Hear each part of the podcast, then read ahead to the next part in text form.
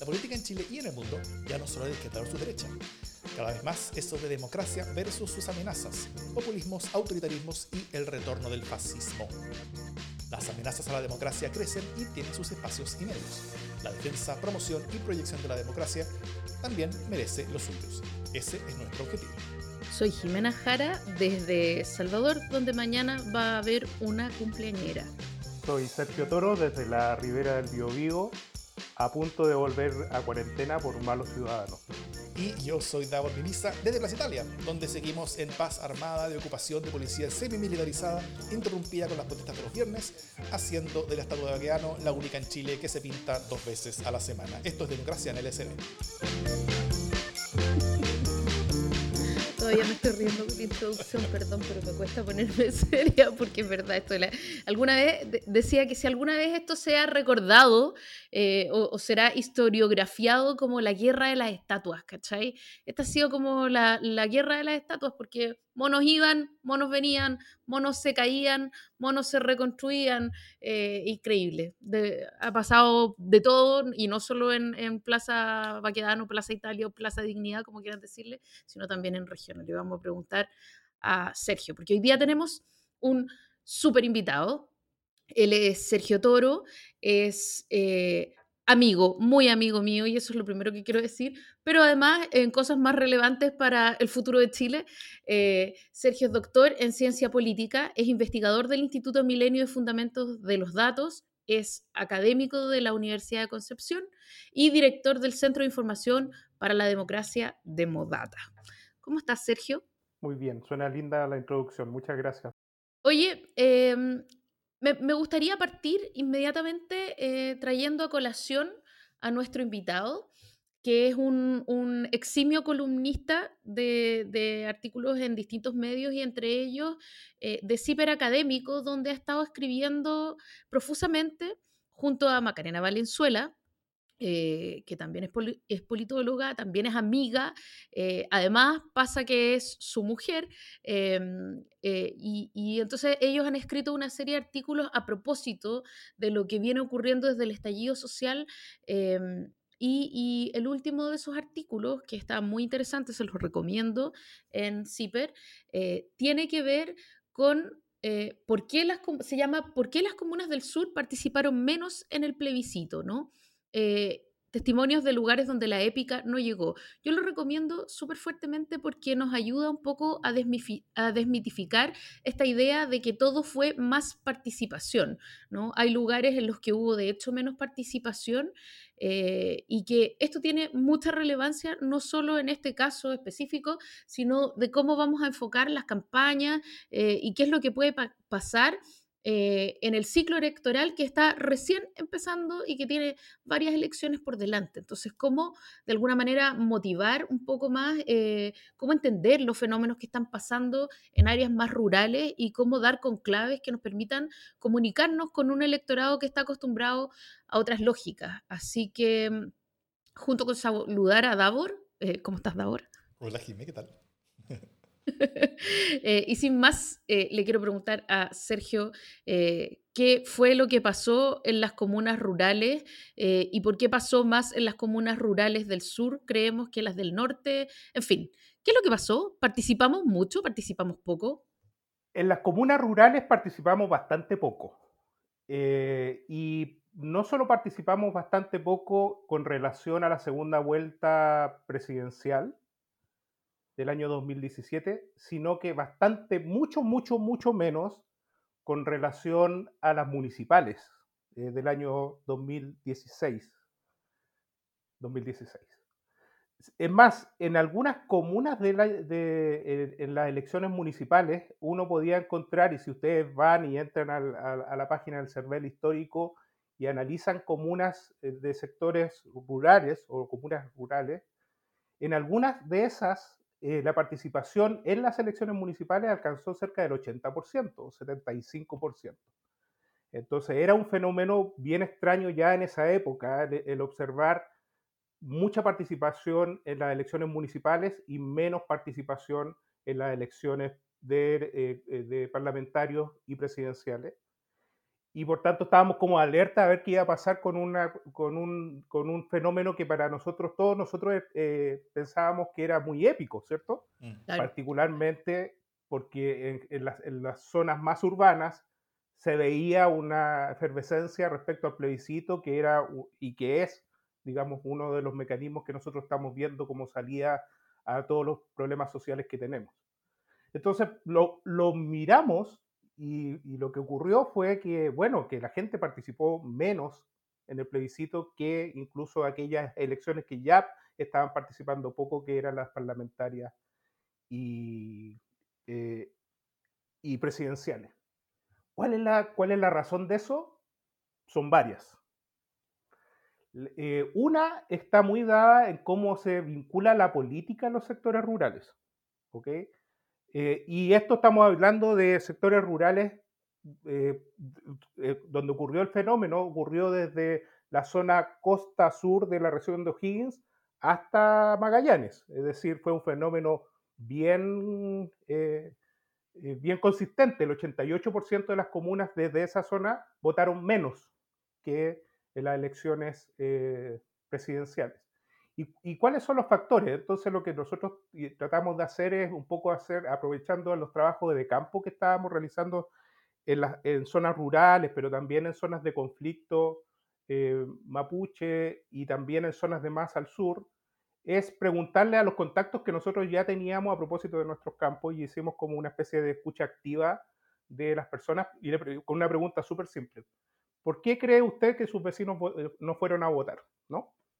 Bueno, algunos nos respondieron sí, mis vecinos fueron a votar, eh, obviamente, y otros, eh, otros nos empezaron a señalar una serie de, causas, ¿no? Muchas de las causas estaban muy relacionadas con la movilización o la locomoción, digamos, ¿no? O sea, yo no tenía cómo ir, etc. Muchas de las otras causas eran, bueno, ¿para qué? Si no me sirve para nada. Y era mucho de esa, esa respuesta era como que se, eh, se repetía mucho, ¿para qué? Si no me sirve para nada, etcétera. Y toda esa, todo ese insumo que nosotros recogimos lo contrastamos con nuestro trabajo de campo que estábamos realizando a propósito de lo que les dije, de las elecciones municipales y la alta participación. Y claro, y uno ve una cierta relación, y que la relación de la política en zonas rurales, eh, las zonas rurales con la política es una relación muy, muy particularista, muy personalista, muy clientelista, eh, y muy familiarista o familista, ¿no? Es decir, eh, el candidato o autoridad tiene que ser como en cierto sentido pasado por la libreta por cada uno de los hogares rurales, ¿no? Mm. De hecho, muchas de las, muchas de las señoras nos, nos, decían en aquella época, no, si a él lo tenemos pasado por la libreta. Eh, ¿Qué, ¿Qué, quería decir? Que básicamente la relación era una relación muy familiar con el candidato. Entonces, la relación familiar era de, querendón, digamos, de, los candidatos. Ustedes ven, los alcaldes también se relacionan mucho con, los sectores. Eh, entonces, la lógica familiar estaba muy presente. Pero no solo la lógica familiar, sino que ese miembro de la familia tenía ciertos roles que cumplir, digamos. ¿Cuáles son los roles que tenía que cumplir? El mecenazgo, es decir, arreglar cosas. Entonces, necesito arreglar las tierras, el, señor, la autoridad que estoy pensando en alcaldes, concejales, parlamentarios, mandaban maquinaria, mandan maquinaria para que se arregle esto, ¿no?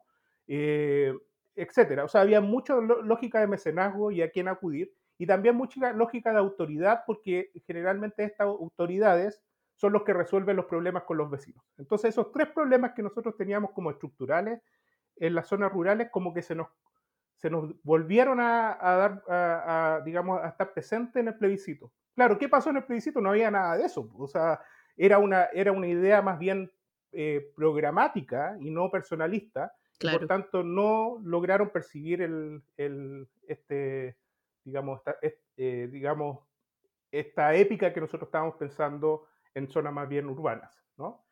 Eh, ese es uno de los problemas, digamos, que, hay que mirar muy, muy en detalle, porque recuerden ustedes que con el tipo de sistema electoral que tenemos, donde finalmente se vota a través de distritos, muchos distritos son rurales. Y por tanto, la poca participación en esos sectores puede implicar, ¿no? Eh, del plebiscito puede implicar que eso no vuelva a ocurrir en, el, en, digamos, en la elección de convencionales, particularmente porque están en concurrencia con la elección de alcaldes. Entonces, eh, eh, puede volver de nuevo esa, masa que se, que, se restó del plebiscito, puede volver a la elección de convencionales y volver con algunos articuladores que en algunos casos no se quiere, como articuladores mucho más eh, centrados en la derecha, etcétera, donde se pueden ganar muchos convencionales desde, desde, esa, desde esos sectores. Yo creo que sí, ya se está trabajando desde, desde ahí, digamos. Entonces, eso es, es algo que hay que tener muy presente porque como les digo, es una franja muy larga y por tanto muchos escaños que están ahí eh, que pueden generar algún tipo de problema. El aprendizaje que uno podría hacer ahí es súper perverso también, ¿no? Porque yo candidato eh, tengo dos posibilidades, o intento de alguna manera hacer docencia, eh, y que es bien difícil ir como a contracorriente con una lógica cultural larga, o me pliego a las lógicas, ¿no? Haciendo cuestiones que están bastante reñidas hoy día con la, con la ética de lo que hoy día entendemos como democrático, ¿no? Entonces, eh, digamos, empiezo a hacer favores políticos eh, y, a pagar la cuenta de la luz y hacer, en fin, eh, distintas cosas, ofrecer servicios de alguna manera o, o qué. claro. El, el campo en general ha sido politizado en algunos momentos, ¿ok? Uno ve la, eh, la historia, ¿cierto? Uno ve la reforma agraria. La reforma agraria fue un momento de politización del sector rural, eh, programático, digamos, ¿no? El, eh, pero esos son, han, sido, han sido momentos simplemente. En general, las zonas rurales son zonas más bien desde una que tienen una lógica más bien personalista. Ahora, la lógica personalista en sí no es mala, si es que tú no lo tomas de una manera eh, media perversa, sino que simplemente tú puedes desarrollar acciones de gestión propias de las necesidades que tiene la zona agraria que te permiten, digamos, eh, mantener estas, estas líneas, digamos, de, trabajo sin necesariamente incurrir en clientelismo. Ahora, lo más fácil es precisamente para, las, para muchas autoridades es, incurrir en ese clientelismo. Eh, pero la lógica de, digamos que tú dices, de, educación o formación ciudadana versus particularismo no es en realidad reñida en el sentido de que tú puedes de todas maneras llegar a, la confianza de esas personas dentro de esta cultura política más feminista sin la necesidad de incurrir en malas prácticas. Es lo que yo pienso. Ahora, es mucho más difícil, obviamente, porque eh, tienes que de alguna manera llegar, pero eh, eso es algo que hay que discutir bien, digamos. Porque Sergio, también había otras cosas que tenían que ver como con el acarreo, creo yo. Eh, con lógicas que no tienen que ver necesariamente como con el con los favores, aunque sí, sino también con el que con el que te ayuden a llegar, eh, que, que, son, o sea, son territorios bien inaccesibles de repente y, y tenéis que programarte para estar todo el día eh, afuera de la casa para llegar a un mm. local de votación o caminar varios kilómetros. Eh, las condiciones tampoco eran las más adecuadas esta, esta vez. Entonces, em, ¿se puede sacar alguna enseñanza en términos de que es necesario movilizar el, el, el campo más que acarrearlo, ¿no? Porque, o sea, facilitar de alguna manera la llegada, ¿o no?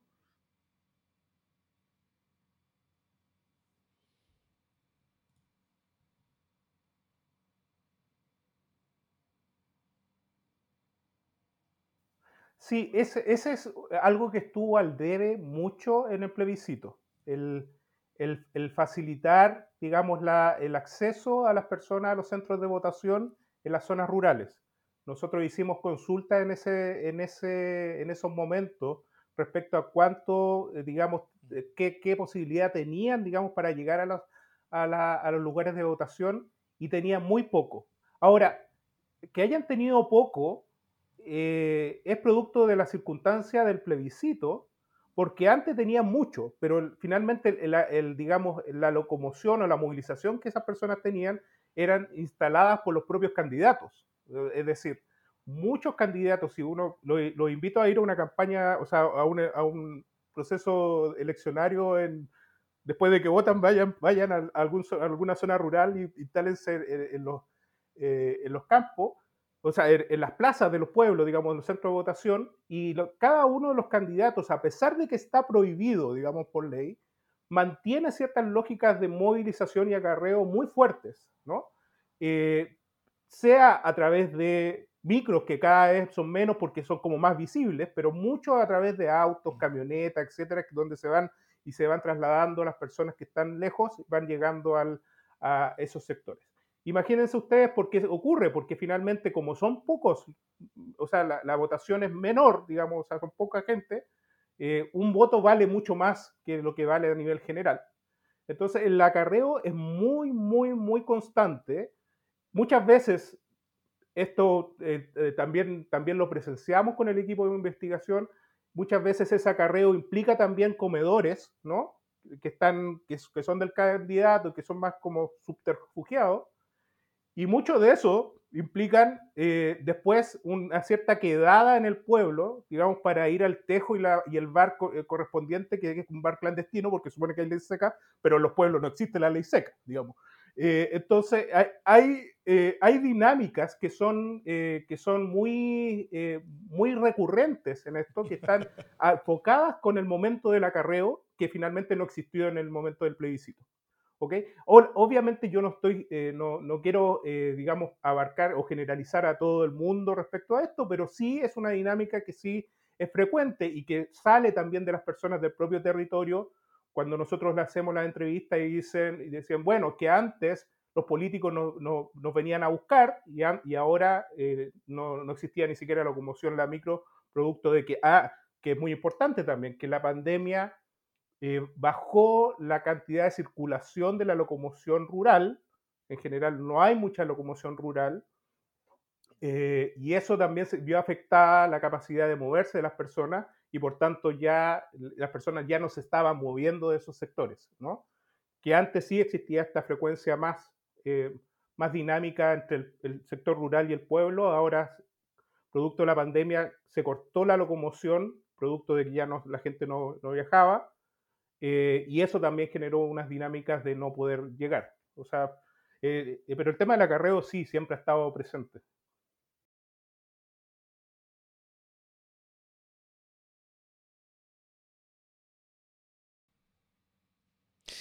las, relaciones las relaciones clientelares en la política chilena siempre han existido. ¿ah? Primero desde una manera más bien como, como formal en esta, en esta relación eh, eh terrateniente-inquilino, donde, donde, donde el voto era, eh, cuando el inquilino votaba, era más bien como un reflejo como de la relación laboral eh, como, como, con su superior jerárquico territorial, ¿no es cierto?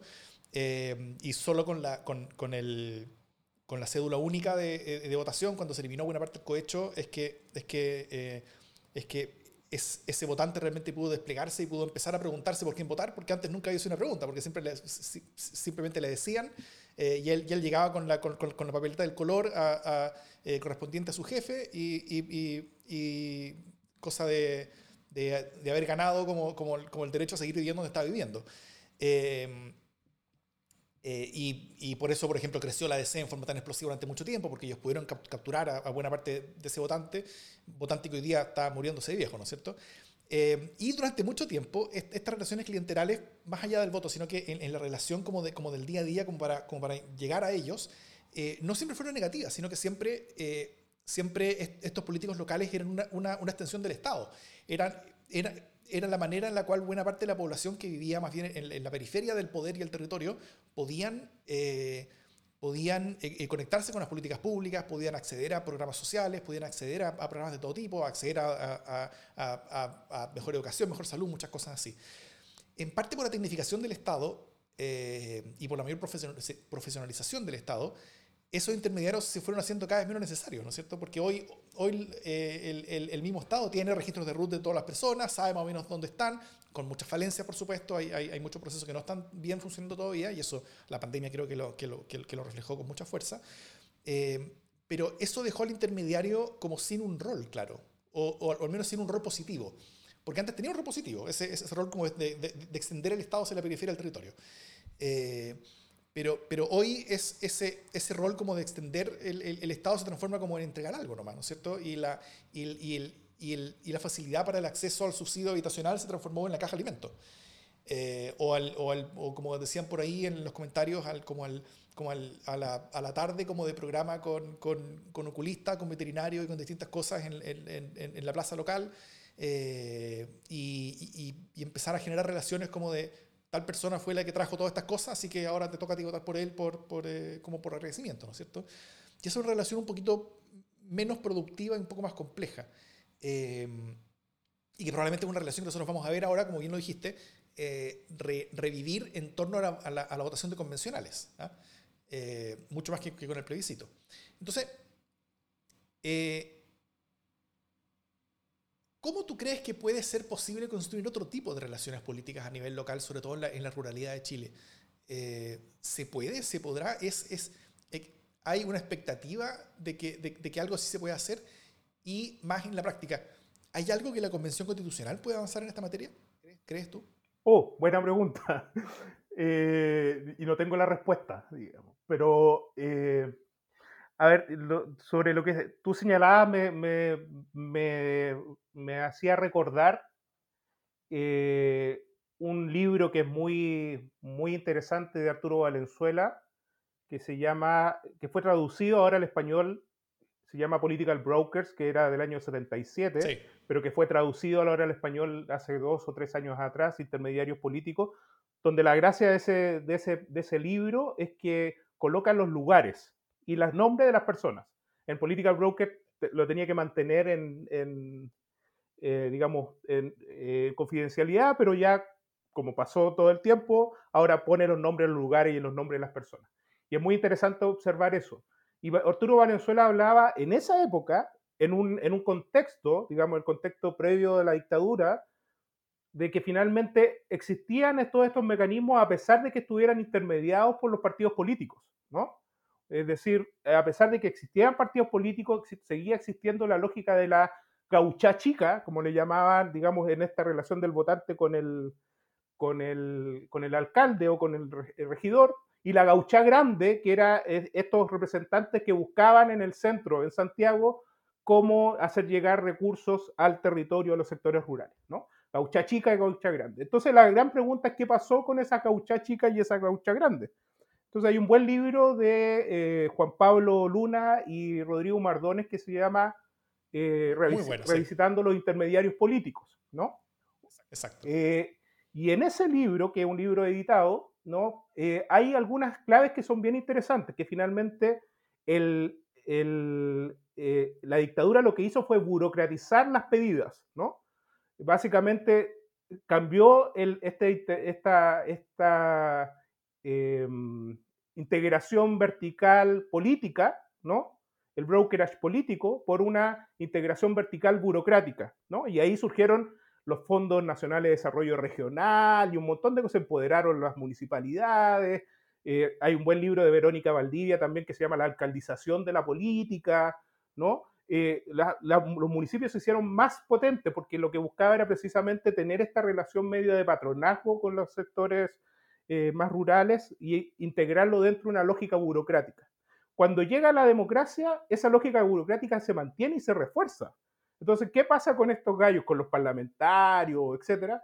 Chuta, ya no, ya no soy el que era antes del 73, donde yo podía hacer este trabajo con, lo, con, lo, con el Ejecutivo, y entonces lo que hago es como tejer redes y tejer tentáculos. Entonces, eh, se relaciona con el votante, se relaciona con el conocido como concejal, ¿no? Busca, busca maneras, digamos, de poder seguir relacionando y sobreviviendo en esta lógica, esta nueva, en esta nueva, lógica. Y eso es lo que se ha mantenido en Chile. Por eso el gran problema de nuestro país es el personalismo. O sea que tú, uno lo ve muy, muy fuerte y que fue lo que fue dañando todo, todo el país y todo el tipo de representación que ahora tenemos. El personalismo se ve ahora en el Congreso muy fuerte, digamos. El tratar de buscar las lógicas con el votante, eh, eso es muy, muy, muy fuerte. Eh, y entonces el tipo de política que estamos desarrollando es un tipo de política muy enfocada con esa lógica del personalismo re relacionada con los sectores que uno puede observar o tener claras como rurales. Entonces, ¿cuál es la, solución de esto? La verdad que eh, uno tiene que entender primero que ya no es en la lógica del patrón cliente en los sectores rurales.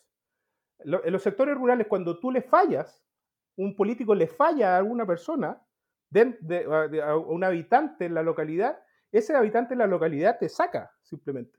Y por eso ustedes pueden ver alcaldes que ganan con el 75% de los votos y el siguiente con el 20%, o sea, eh, pierden con el, con el 20%, porque finalmente, si bien, si tú logras mantener esta relación, pues funciona, pero al final siempre el jefe es, el, es, el, digamos, el, habitante de las zonas rurales, ¿no? No, el, no, es el patrón eh, como autoridad. Entonces, eh, si uno piensa cómo uno puede cambiar este tipo de cosas, primero en la o, no cambiar, sino que entenderlas, eh, creo que ahí hay que, hay que pensar en el término de la Convención Constitucional, eh, cómo finalmente se realizan esas dinámicas. Y una de las que son más complejas son las dinámicas de, eh, de focalización de políticas públicas en los sectores rurales.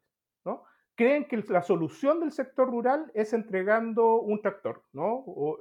como máximo, digamos.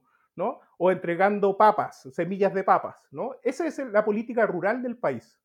Y como esa es la política rural del país, obviamente se generan estas dinámicas. Entonces hay que pensar el territorio en, toda su extensión, en una extensión grande. Y los convencionales tienen que entender que ese territorio también es particular y que tiene que estar dentro también de la, eh, digamos, de la discusión dentro de la Convención Constitucional y no santiaguizarla, digamos, de alguna manera, en, solamente principios que uno, uno, uno, está viendo dentro o, urba, o tratando de trabajarla de manera urbana, porque los sectores rurales también son súper importantes en, en, el entendimiento del entramado político. Eh, y ya les digo, son, son muchos los, finalmente los parlamentarios, concejales, autoridades políticas que finalmente sobreviven con, este, con estos mecanismos eh, y que si uno no los comprende, simplemente se va a seguir reproduciendo, reproduciendo, reproduciendo, es lo que yo creo. Y una, una última pregunta. Em, ahora vamos a, tener, vamos a tener la primera elección de gobernador en nuestra historia. Vamos, eh, Chile ha sido uno de los países más centralistas del mundo. Eh, nunca en nuestra historia hemos, hemos, elegido gobernadores. Hubo una idea de elegir gobernadores por allá por la, por la eh, constitución federalista de, de, de, Infante, creo que 1923 es esa, o, o, una de esas, o 26. Y, y, pero ahora vamos a tener elección de gobernadores que no van a tener atribuciones, básicamente. O sea, son personas que van a ser elegidas y después quizás no tengan ni siquiera un escritorio y una silla donde sentarse. Eh, en, parte porque eh, todo esto costó mucho porque los poderes grandes, poderes locales, regionales, de nivel regional, eran los senadores, ¿no es cierto? Los, los, senadores eran, eran, los grandes intermediarios del poder entre el Estado y, la, y, la, y, y, los entramados políticos locales. Eh, y, y, ellos van a ser en parte, al menos en términos simbólicos y políticos, reemplazados por una autoridad que va a ser elegida por muchas más personas va a ser elegida por, por, por, voto, por voto mayoritario eh, o, mayoritario con segunda vuelta en, en, en, en, algunos casos. Y si bien no tiene atribuciones, va a tener mucha mayor representatividad y mucho mayor peso político. ¿Qué tipo de dinámica tú crees que puede cambiar eh, a, a, a, nivel local esta presencia de gobernadores que van a poder establecer relaciones más bien eh, ya ya no solamente como de sumisión con, con, el gobierno central como eran los intendentes, sino que, sino que incluso como de, como de contención, ¿no es cierto? Como de, de, o, de, o, de, discrepancia, o, intentar pelear y, y, y, sacarles algo eh, eh, a nivel del simple poder político local. Eh, ¿Qué tipo de relación tú ves ahí y, y cómo todas estas dinámicas locales pueden terminar alimentando esta construcción lenta pero progresiva de de las atribuciones del gobernador, digamos, y, del, y, de, las atribuciones de, de, burocracias autónomas locales que puedan, eh, que puedan eh, acercar el poder finalmente a las personas y, y, hacer que todas estas relaciones efectivamente puedan cambiar. Sí, yo, mira, aquí en general mis colegas de, de la zona no me quieren mucho cuando hablo sobre esto. Eh, pero lo voy a hablar igual. Eh, a mí lo que me preocupa de los, del proceso de descentralización es que sea capturado por la élite eh, regional, las élites regionales, ¿no? que finalmente suelen ser en algunos, en algunos casos y en algunas regiones, para no, no generalizar, tengo la suerte de haber recorrido casi todo Chile en mis trabajos, digamos, ¿no? O sea, de haber vivido casi todo Chile. Pues, siempre Santiago para mí ha sido un accidente, ¿no? Pero nací en Coquimbo, estuve trabajando en Temuco, eh, Concepción, etc. El, eh, y lo que siempre me ha, me ha, llamado a mí la atención es el, la, digamos, un discurso descentralizador que viene poco de la gente y mucho más de las élites regionales, ¿no? Y las élites regionales tienen en algunos momentos eh, acciones o eh, formas de, actuar que pueden llegar a ser incluso más autoritarias que las, eh, que las élites regionales, ¿no? o sea, nacionales. y también mucho más capturadoras de los procesos productivos que pueden estar en, en cada una de las regiones, más capturadores que las élites nacionales. Entonces, en muchas, en muchas ocasiones, para mí, la discusión siempre ha estado como vinculada al, eh, a quien tiene, digamos, este, digamos la, la, capacidad de poder tener mayor autonomía para una extracción productiva X y menos para cómo le damos más sentido al, al, colectivo regional, a la identidad regional, etc. Lo veo mucho más como un discurso en muchos casos, ¿no? Ahora, eh, pero eso, obviamente, es algo que uno debiese empezar a tener mucho más claridad en, estos procesos. O sea, no necesariamente es necesario mantener una centralización, ¿no? Y por tanto, el pensar en procesos descentralizadores que precisamente democraticen esto, primero, como primer lugar, digamos, la elección del gobernador regional, pero en segundo lugar, eh, el empoderamiento de los territorios, eh, haría, eh, generaría una, una, descentralización virtuosa. Si no es así, puede, ser, no, no puede llegar a ser no virtuosa, ¿no? Eh, y entonces también es un peligro, o sea, no, no es simplemente un sueño, digamos, donde, sino que también tenemos que observar los peligros propios que puede generar la, los procesos de descentralización o los procesos de caudillismo que pueden generarse en algunas zonas a propósito del gobernador regional que finalmente impide un desarrollo más que avance en ese desarrollo. ¿no? Eh, y el centralismo regional, intrarregional también. O sea, eh, lo que uno, logra ver, por ejemplo, con los procesos de democratización, o sea, de, elección directa de los consejeros regionales, es que antes, cuando eran electos indirectamente, no sé si ustedes saben, porque ya, ya son cosas más propias de las regiones, pero eh, los, eh, los consejeros regionales, que son los que distribuyen los recursos, antes eran electos indirectamente por los concejales de cada una de las comunas y ahora, eh, ahora son electos por sufragio universal. Y lo que ha ocurrido con eso es que la distribución de esos recursos se ha transformado en distribuciones mucho más centralistas, centralizadas, particularmente porque lo que hace el consejero regional es tratar de distribuir a la mayor cantidad de eh, lectores, ¿no? Que generalmente están dentro de las ciudades y poco dentro de las... núcleos poblacionales, claro.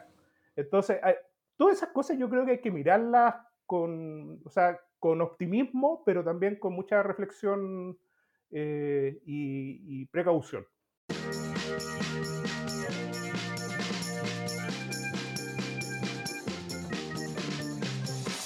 Pasada grabamos el podcast cuando faltaban pocas horas para que se votara el segundo retiro del 10% en la Cámara de Diputados. La pregunta entonces era eh, no si se, que se iba a aprobar o no, sino por cuánto. ¿ah? Hoy ya conocemos la respuesta. Fue por Guaraca. 130 votos a favor, 18 en contra, 2 abstenciones y 5 ausentes. Eh, que imagino que todos estaban muy, muy enfermos eh, y, convalecientes en, en, en, en, algún hospital y no es que simplemente se acobardaron para ir a votar ese día. Eh, es decir, la mitad o más del oficialismo votó a favor de este retiro. Estos nueva crisis en Chile vamos, todos echándose en culpa entre ellos, la estrategia de Briones chocando con la de Monkeberg y Delgado recién llegando. Eh, ahora el tema está en el Senado, ¿no es cierto? Donde los votos parecen estar para, para aprobarla también, con, de nuevo, con holgura. Mientras el presidente en una, en una eh, exposición hoy día desde la SOFOFA, y desde la SOFOFA encima, eh, ataca a todos los parlamentarios que votaron a favor, incluidos los de su propio sector, acusándolos de querer hacer una constitución paralela, asegurando que quería el Tribunal Constitucional. Y por mientras en el Senado se abre la puerta para un posible acuerdo, ¿ah? donde se podría limitar este segundo retiro del 10% a cambio de un acuerdo de reforma al sistema de pensiones. Mientras tanto, Pamela Giles se pelea con todo el mundo y amenaza invasión de nietitos si es que el 10% es detenido en el TC. ¿Cómo ven este escenario? ¿Cómo queda el gobierno eh, el oficialismo, las oposiciones. ¿Cómo, cómo, cómo ven la cosa eh, en medio de esta discusión de este segundo 10%? En términos, en, términos más bien eh, estructurales, el fenómeno que yo creo que hay que observar es cómo el gobierno logra perder todo control con respecto a sus parlamentarios. O sea, el, eso es, eso es un hecho inédito eh, posterior, eh, o sea, del retorno de la democracia, desde el retorno de la democracia. Y verlo así, porque finalmente, a pesar de que existían anteriormente parlamentarios que eran, digamos, díscolos, en general lo que ocurría era que de alguna u otra manera se alineaban las votaciones de los parlamentarios oficialistas con lo que quería el Ejecutivo. Eso lo podemos ver desde Elwin hasta Bachelet 2, ¿no? Y el hecho inédito que, se, que ocurre, ah, y, un poco para, o sea, y un paréntesis, hasta Piñera primer año, ¿ok? Eh, eso, es, el, eso, es, eso es, un elemento también crucial. ¿Por qué? Entonces, ¿por qué finalmente está ocurriendo lo que está ocurriendo? ¿Por qué hay un desorden completo en, en lo que está ocurriendo? Eh, y hay varias respuestas sobre eso.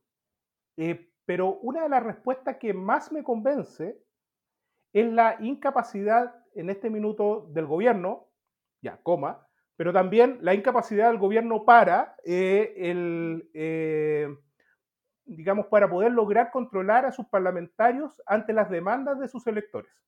¿Ok? Antes, lo que se hacía en este control de, digamos, la disciplina de los parlamentarios ante la demanda de sus electores era finalmente entregar recursos eh, a, los, a los sectores y a los territorios que ellos necesitaban. Si se necesitaba, no sé, una, una junta de vecinos, se hablaba con el intendente para que le diera prioridad en el FNR a, esa junta de vecinos, etcétera. Siempre habían recursos o la subdere, para que hablar, los programas de mejoramiento de barrio, los programas de mejoramiento institucional, que finalmente para todos los gobiernos, no solamente para los gobiernos de la derecha, se transformaban en mecanismos de negociación para los parlamentarios. Eh, lo que ocurre ahora con, con, con, la pandemia es precisamente la escasez de recursos y por tanto la imposibilidad, primero, de generar este tipo de distribución. Por tanto, ya ahí cualquier parlamentario que estaba acostumbrado a esto, ya se empieza, eh, se empieza a poner un poquito más díscolo, ¿cierto? Es lo, que yo estoy, son mis hipótesis, capaz que no sean así, digamos, ¿no? Y, y lo segundo es que las demandas de los ciudadanos se transforman en demandas universales, no demandas focalizadas. Anteriormente lo que se le pedía al parlamentario era, oiga, deme una, arrégleme una hora médico, de médico, ¿no? y los parlamentarios tenían a la señora que habían puesto en la, en la cena de horas, digamos, y le llamaban, oiga, ponga este caballero primero en la lista y sáquelo. Eso lo hacían siempre, ¿no? Eh, y eso me consta porque yo lo, lo, he estudiado en el territorio y yo sé que me, me consta que los, que los tipos levantaban el, y, y, generaban estas, estas lógicas de horas, tenían sus relaciones eh, con la burocracia precisamente para arreglar estas cosas más particulares. Pero cuando se transforma en una demanda universal, esto ya no les sirve a ellos, entonces están vueltos locos, porque no, la única manera de responder ahora a todos sus electores en cualquier sector es precisamente legislando, ¿no? Lo que antes no hacían, digamos. O sea, antes eh, lo que ocurría era particularmente era hacer eh, reaccionar a los proyectos de ley que llevaba el gobierno, pero pensar si quieren legislar, no, o sea, era como, incluso, no sé, estoy diciendo, o sea, que lata, digamos, ¿no? Ahora ellos, ellos tienen que pensar, formular propuestas y no solo formular la propuesta como, como moción parlamentaria, sino que pelear esa propuesta para que vaya, logre avanzar, ¿no? Bueno, lo que está sucediendo ahora, creo yo, con el, con el, con el gobierno es precisamente eso, la incapacidad para controlar, digamos, parlamentarios que tienen que responder a sus electores tanto en eh, demandas eh, en demandas que son más bien universales, ¿no? Y con un, además con constricciones económicas que, te permiten, eh, que no te permiten eh, entregar eh, fondos, digamos, localizados, ¿no? Y si uno lo piensa así, es como lógico lo que está pasando en el, en, el Congreso. Y es como lógico que se presenten algunos tipos de proyectos, que se discutan, que se peleen, ¿no? porque particularmente ya el presidente perdió todo control de lo que en ciencia política se llama su cartel legislativo, ¿no? O sea, perdió todo control de, la capacidad de coordinar a, sus parlamentarios y eso lo va a vivir Piñera a pesar de cambios de gabinete, a pesar de todo, lo va a seguir viviendo hasta que termine su mandato. Sí, yo estoy de acuerdo con todo lo que aquí se ha dicho. Eh, Nada más decir que, que, efectivamente hoy día lo que está pasando es que también la debilidad de Piñera no permite eh, o dificulta el tratar de respaldarlo desde la lógica de la coalición, que ha sido la, la, normal, ¿no? Entonces, por un lado, hay menos castigo para el díscolo, eh, efectivamente. Tienes, mm, es más fácil ser díscolo, antes era más complejo. Eh, pagas menos costos eh, electorales directamente y al mismo tiempo eh, disciplinándote con un gobierno que está en el suelo, eh, cuyo propósito de gobierno es incomprensible, porque si tú hoy día, o sea, si hoy día hablamos, independiente si somos de derecha o, o de izquierda o de centro, me parece que es muy difícil comprender cuál es el propósito de este gobierno, cuál es, cuál es la lógica, a dónde quiere llegar. O sea, lo único que entendemos es que quiere salvar, ¿no? Que, que quiere no naufragar y que está tratando de llegar a alguna orilla, no sabemos bien cuál. Eh, y por lo tanto, acompañar... Ellos tampoco saben, ellos, no, ellos, ellos menos, ellos menos, ¿no?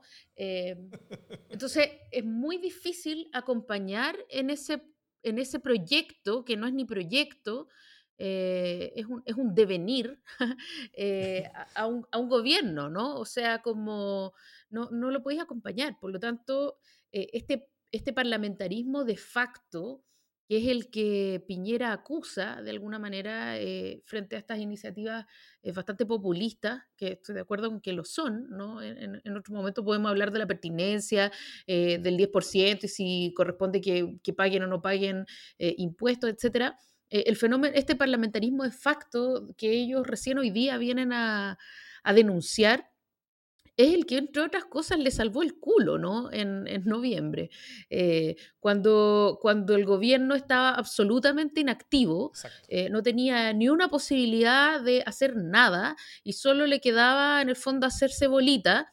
Eh, fue el parlamentarismo de facto el que dio un paso al frente y se generó un acuerdo en el Senado. Sin ese acuerdo en el Senado no sabemos qué habría pasado, ¿no?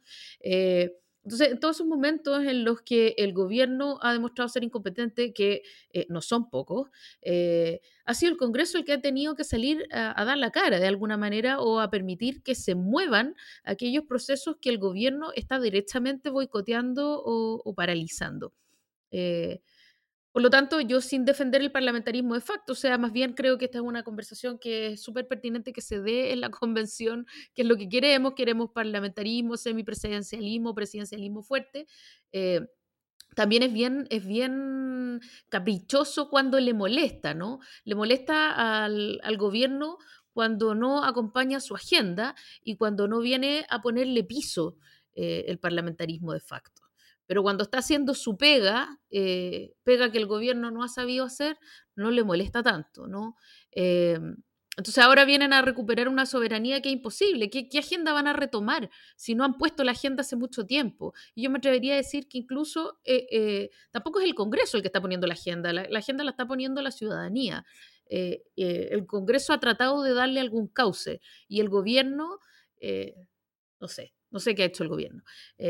Pero hoy día, eh, por lo menos, está intentando eh, tomar el timón y, de alguna manera eh, reencauzar esta demanda con un nuevo proyecto de, de, retiro del 10%, o sea que de alguna manera está tratando de tomar la delantera, cosa que yo celebro, no sé si el proyecto es bueno o malo, pero por lo menos celebro que esté tratando de hablar en el mismo idioma que estamos hablando el resto de los chilenos, ¿no? Y, y, por lo tanto, solo agregar que es, el parlamentarismo de facto eh, es, es, relativo en sus bondades, eh, incluso para este gobierno. Eso. Mm.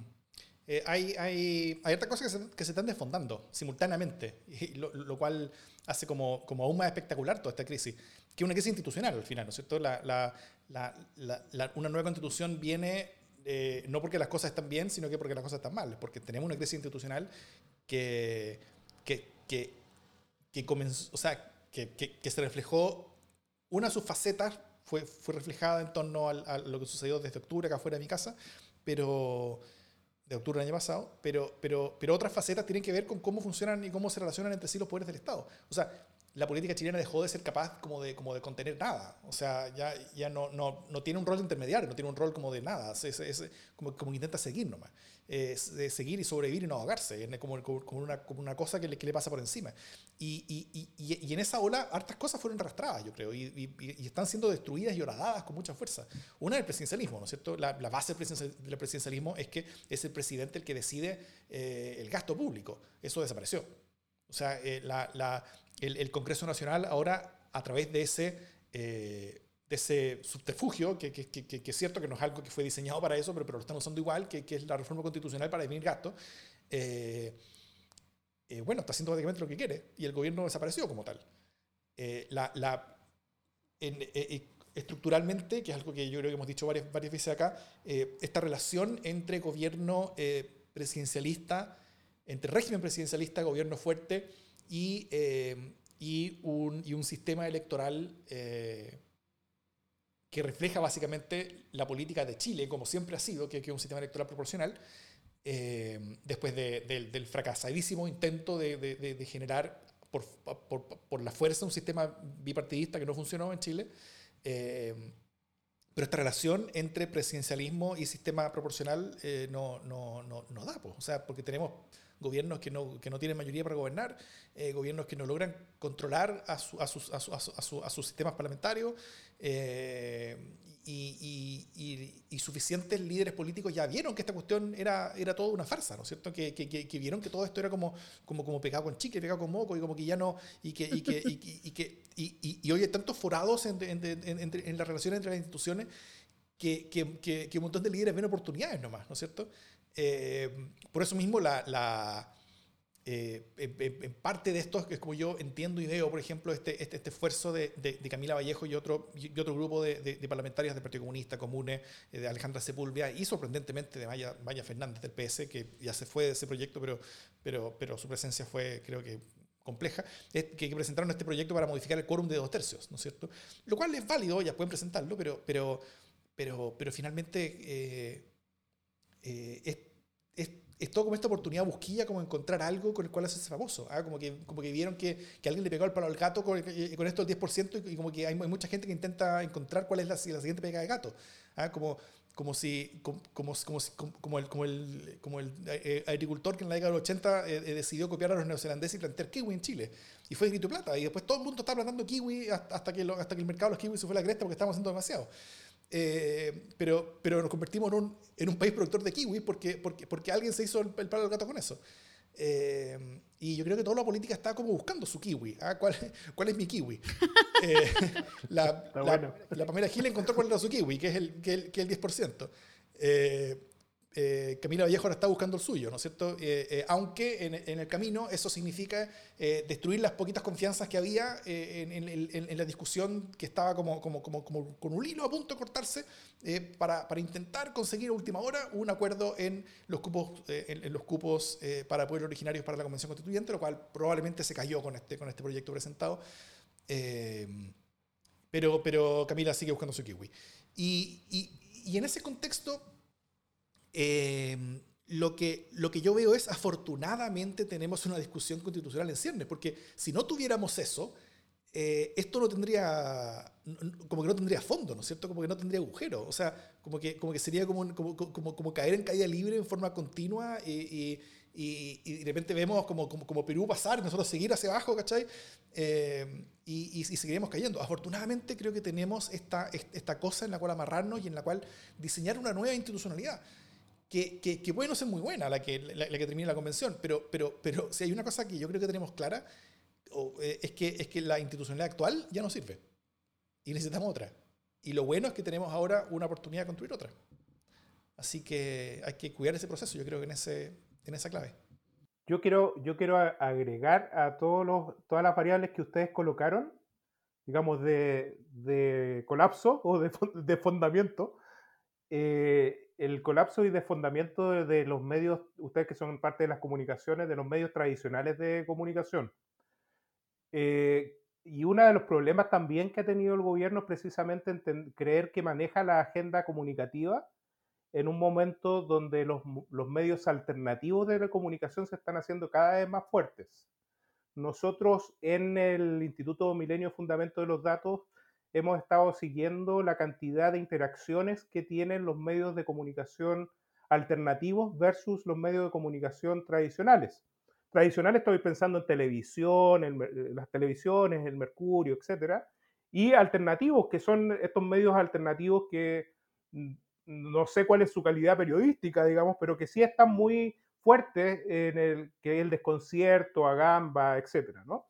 Cuando uno analiza la cantidad de interacciones que esos medios tienen en las redes sociales o en sus, propios, eh, sus propias páginas web, uno se da cuenta que hay un momento, que es el momento 18 de octubre, que es el día cero, digamos, donde los medios alternativos se disparan en casi 15 veces más en sus interacciones como con respecto a lo que había antes del 18 de octubre, ¿no? Y eso, esos 15 veces más, se mantiene incluso durante la pandemia hasta el día de hoy. Y ustedes saben cuáles son las noticias que hay ahí, digamos. Son noticias finalmente o, o posteos, no sé cómo le pueden llamar, digamos, donde el, el, el digamos, la, el foco es precisamente la desgobernabilidad del gobierno, ¿no? La, la, poca gobernabilidad del propio gobierno. Entonces, cuando el gobierno dice y llega y habla en el Mercurio, en realidad nadie lo está escuchando. Eso es el punto. Porque los medios tradicionales, el 18 de octubre suben cinco veces, ¿no? Pero por, pero por el elemento coyuntural, digamos, del 5 de octubre, pero ya a los, a los 10 días bajan a sus a, a su formas de interacciones normales, digamos, ¿no? Entonces, uno tiene que ver también que finalmente existe también todo, una, todo un una mundo de comunicaciones alternativas que también está eh, llevando ciertas agendas también eh, muy fuertes y está colocando también temas muy fuertes que si solo nos dedicamos a ver los medios tradicionales no los vamos a encontrar. Entonces, obviamente los gobiernos o, o, o, la, o las direcciones de comunicación de la moneda, si siguen mirando el Mercurio, nunca van a encontrar el problema, ¿no? Eh, o la tercera, digamos, o cualquier medio, digamos. Porque finalmente también hay mucha conexión de los medios alternativos con, eh, con ciertas demandas que son sensibles para la ciudadanía y que se mantienen súper beligerantes. Ese solamente para agregar a todo lo bueno que ustedes señalaron. ¿no? O sea, me parece que también es un, un, un punto que, que sí. hay que observar. Estoy de acuerdo. y, y yo creo que Chile no sabe qué cosa hacer o sea, qué hacer o qué ser, qué, qué, qué, país crecer en su presente, en su futuro, pero yo creo que ya sabe qué país no quiere ser. Y yo creo que Chile no quiere seguir siendo una pulpería. Exacto, sí. O la colonia de las tres comunas, digamos, tampoco. O sea, eh, eh, yo creo que eso, eso está muy, muy claro. Y por eso yo creo, yo observo el proceso constitucional con, con mucha expectativa, y me, a mí me gustaría que el proceso constitucional fuera un, eh, viendo lo positivo, porque en general estamos, estamos viendo cuestiones negativas que están pasando, tenemos que buscar el, también el, eh, las cuestiones positivas. A mí me gusta el momento creativo que estamos viviendo actualmente. O sea, hay muchos que dicen, no, pero ya, o sea, queréis colocar el cuidado de, lo, de los animales en la constitución, ¿por qué? No, o sea, el momento creativo es este, digamos, en, en, en definir ciertos principios, ciertos derechos, cosas que tú quieres incorporar, porque eso es un proceso constituyente, no es la redacción simplemente de la carta, digamos, que nos va a regir, sino que es el proceso que nosotros queremos llevar hacia adelante. Entonces, si bien puede no estar estipulado, digamos, eh, o por ejemplo, un, unos colegas, amigos querían el, derecho deportivo, ¿no? Capaz que no puede estar, eh, eh, no va a estar estipulado, pero sí es algo que uno tiene que mirar hacia el futuro. Entonces el momento creativo es el momento que hay que, hay que seguir enarbolando, digamos, desde los medios de comunicación, etcétera, de tal forma que se, eh, cuando se construye la Carta Magna se tengan todas estas cuestiones para hacer una síntesis, ¿no? De base, el radier, ¿no? Para la construcción del nuevo Chile. Si uno lo piensa así, en realidad termina siendo distinto el, este, este proceso convencional, ¿no? eh, ten, termina siendo finalmente una base, no el punto último, sino que el inicio, digamos, un punto de partida para la construcción de un nuevo Chile.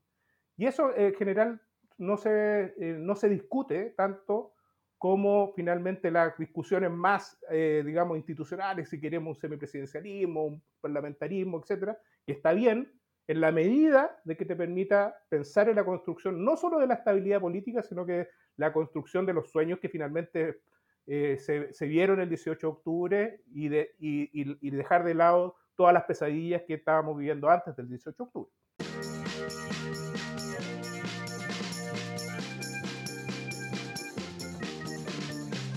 Las buenas noticias. Sergio, ¿quién buenas noticias traes hoy día? Yo, yo vi, acabo de ver una noticia, no sé cómo se llama, pero es una, eh, una candidata a convencional que se acaba de postular, que es la dirigente de, las de las eh, asesoras eh, domésticas. Hay dos, la actual y la, ¿Ah? y la anterior. ¿Cómo se llama? Sí. el sindicato de trabajadoras de casa particular. La sindicato de está Ruto Late y está la, la actual, que, que, que, tú la conoces, Jiménez. Eh, la Luz Vidal. Bueno, eh, el, yo, yo, lo vi bien, a la pasada, eh, esperando, digamos, la, la, comunicación. Y a mí me parece súper buena noticia de que empiece también a, a, a pensarse, digamos, en cómo se tienen que representar determinados estamentos en la discusión constitucional. lo que a mí me cargaba particularmente era la cantidad de candidatos a convencionales, colegas míos, por ejemplo, me, me cargaba mucho. El, eh, fundamentalmente porque eh, el rol que uno... Sergio, no te van a querer mucho en tu sindicato. ¿ah?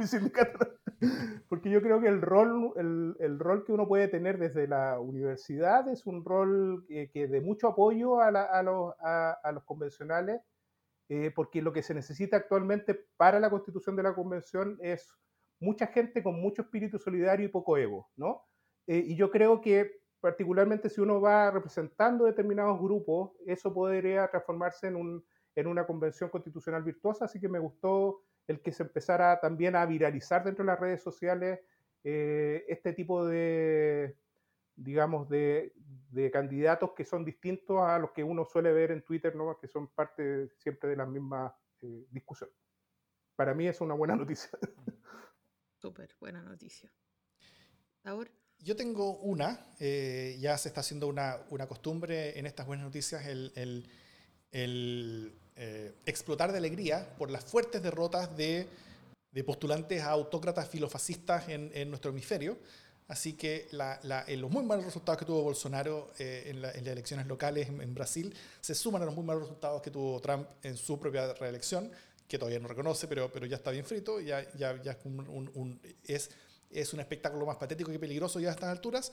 Eh, así que como que se sienten otros aires en el, en el, en el hemisferio occidental. Eh, yo me declaro eh, no solo satisfecho, sino que disfrutando de un, de, un Schadenfraude bien, bien, bien, bien potente. Que no sé cómo se pronuncia. Ya, tengo, mi, tengo mi buena noticia. Tengo mi buena noticia.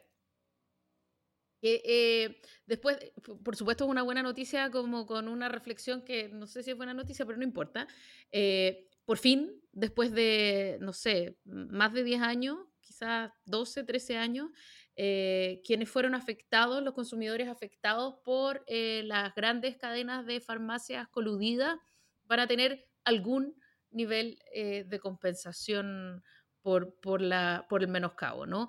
Eh, aunque sabemos que, esa, que esa, mm, esa compensación probablemente será bajita eh, y alcanzará lo mismo que, más o menos para lo mismo que nos alcanzó la compensación del confort. Eh, que es como un boleto de micro cuando no tenéis confort. De todas maneras, se agradece el gesto y me parece que es un buen simbolismo de que en algún nivel estas cosas se compensan, aunque sabemos que hay perdonazos gigantescos y tal. De todas maneras, me gusta saber que hoy día los chilenos y chilenas pueden buscar su root y saber si es que les corresponde una compensación por el nivel de vacuna monumental al que estamos siendo sometidos permanentemente eh, y después de muchísimos años. Eso. Muy bien. Dicho eso, esto es democracia en el SD.